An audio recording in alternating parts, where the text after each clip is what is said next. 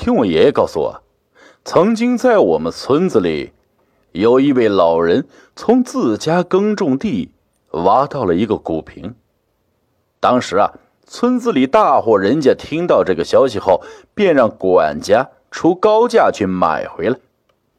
可是，不管管家出多少钱，那个老人都不卖。可是后来，慢慢的却发生了件怪事。自从发生了那件事情以后，当老人想要将古瓶卖掉的时候，哼，却没人要了。哪怕呀，出再低的价格也卖不出去。刘老头啊，是村子里的孤寡老人，由于儿子外出打工，将其一个人留在了老家，照看村外的田地。平常每个月呢，都会给刘老头打回来一笔钱。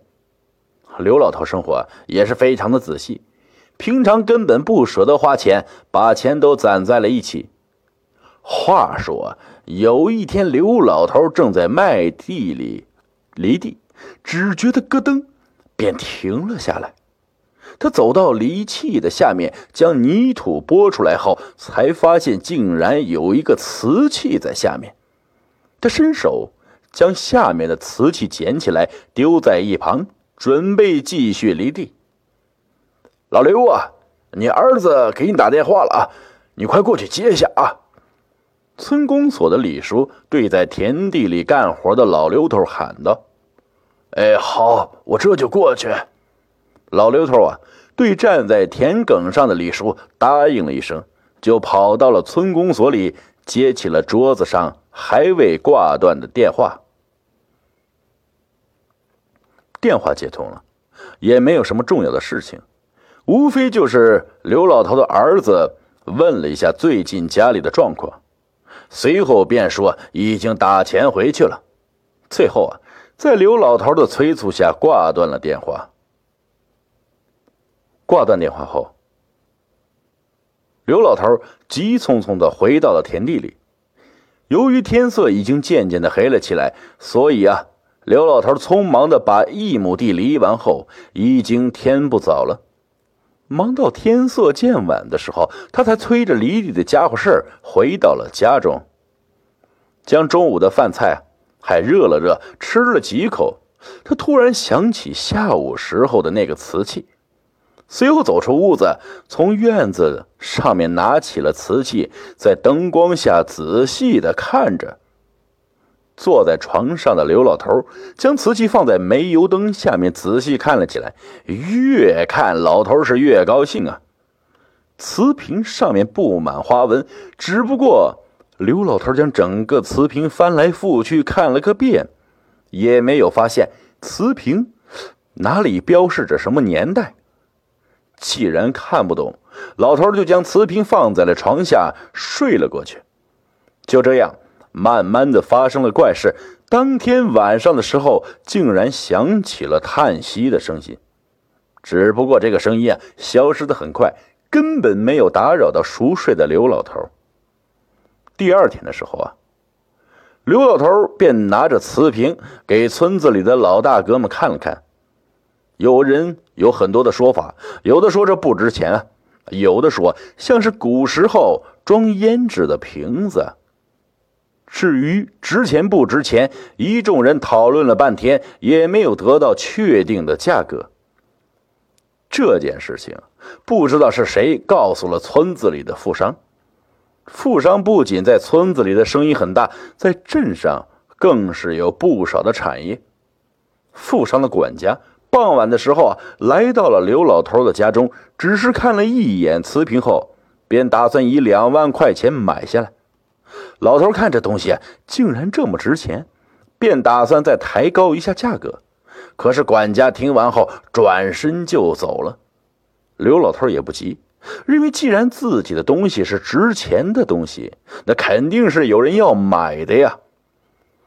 等到管家离开后，刘老头就关上门，躺在了床上睡觉。半夜的时候，他觉得尿急，便起身急匆匆跑到了院子中小便。由于啊天上的月亮非常的亮，所以老头也没有开灯，就跑到院子中方便。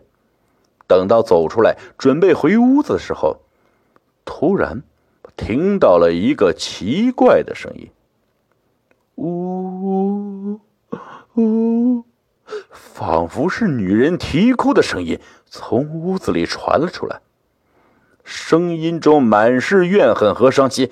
刘老头听到这里，便提着裤子，急忙的朝着屋子里跑去。谁在里面？给我出来！刘老头快速跑到屋子，对着里面喊道。可是屋子里除了摇晃的煤油灯，却看不到任何的一个人。女人的哭声也在刘老头的喊叫下消失了。看着空荡荡的屋子，刘老头不断的安慰着自己，肯定是幻听了。如果不这样想，那又该如何解释刚才的声音呢？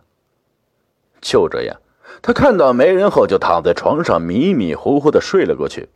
后半夜的时候啊，突然听到一阵阵的哭声，时断时续的说道：“啊，不要脱我衣服，不要脱我衣服，我死了也不会放过你们。”一个女人。惊恐的叫声断断续续的传入了老刘头的耳中。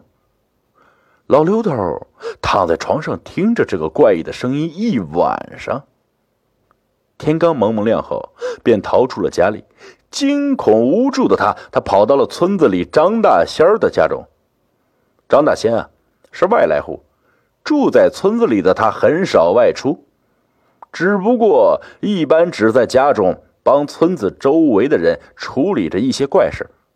此时，老刘头就跑到了张大仙的家中，将昨天晚上的事情告诉了张大仙。张大仙听完后啊，就跟着老刘头来到了家里。他到老头家中一眼就看到了床下的瓷器，走过去拿起来就想要摔在地上，可是却被老刘头拦住了。原来呀，老刘头见到张大仙要摔了自己的宝贝后，就制止了他。可是后来听张大仙说完后，还是将瓷瓶埋在了地上。原来，张大仙发现瓷瓶中住着古时的舞女，因被人强奸致死，则怀恨的将冤魂寄宿在了瓷瓶中。如果有生人拿着这个瓷瓶，更是会被锁魂，严重点全身腐烂，死在自己家中。刘老头听张大仙说完后，顿时倒吸了一口冷气呀！如果不是自己发现及时的话，后果不敢想象。随后，谢过张大仙后，刘老头便掏出了钱，塞到了他的手中。张大仙。临走之前，嘱咐刘老头，一定要将古瓶埋在柳树下，可以借柳树的阴气将女鬼禁锢在柳树中。但是啊，一定要三尺深，不然的话，困不住女鬼，反而遭到他的报复。刘老头听完后啊，便送走了张大仙。好在村头就有一棵十几年的柳树。刘老头拿着锄头、铁锹来到村口，便挖了一个三尺深的洞穴，将古瓶扔了进去。还不放心的他，又多挖了几铁锹，确认超过三尺后，才填了土。后来的事情也正如张大贤所说的，女鬼再也没有纠缠过刘老头，只不过经常有人在村头可以听到女人的哭声。但是，却看不到人。